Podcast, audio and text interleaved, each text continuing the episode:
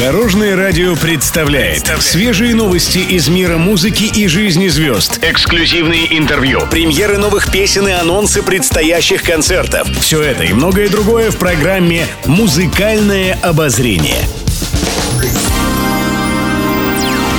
Добрый день! В студии Екатерина Крылова, и это программа «Музыкальное обозрение» на Дорожном радио. Музыкальные новости.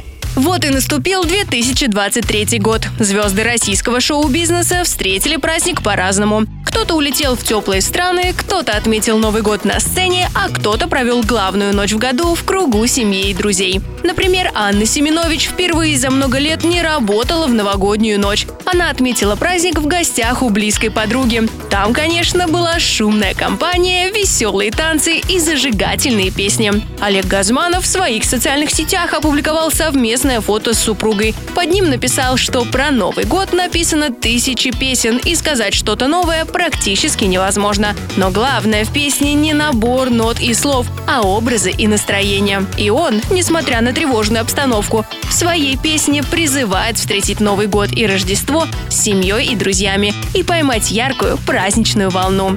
Сын артиста Родион Газманов записал поздравительное видео для своих поклонников. Пожелал всем быть счастливыми, здоровыми и любимыми, а главное не забывать любить в ответ.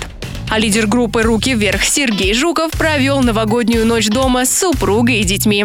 31 декабря большую семью артиста пришли поздравить Дед Мороз и Снегурочка. Пишет пресса. Иосиф Пригожин против фонограммы. Недавно продюсер высказал свое мнение по поводу выступления артистов под плюс. Говорит, что вряд ли кто-то захочет, чтобы, например, хирург оперировал пластиковыми ножами и был бы случайным человеком, а не профессионалом. Пригожин выступает за профессионализм в любой отрасли и считает, что необходимо бороться за чистоту жанра. Для этого он предложил последовать примеру властей Киргизии и запретить российским артистам петь под фонограмму. По словам продюсера, подобные меры должны ввести во всем мире, так как нельзя подменять понятие профессии. Он также уточнил, что в противном случае в сфере возникает нечестная конкуренция. Еще больше интересных музыкальных новостей уже завтра в это же время на Дорожном радио. С вами была Екатерина Крылова, Дорожное радио «Вместе в пути». Будьте в курсе всех музыкальных событий. Слушайте «Музыкальное обозрение» каждый день в 15.30 только на Дорожном радио.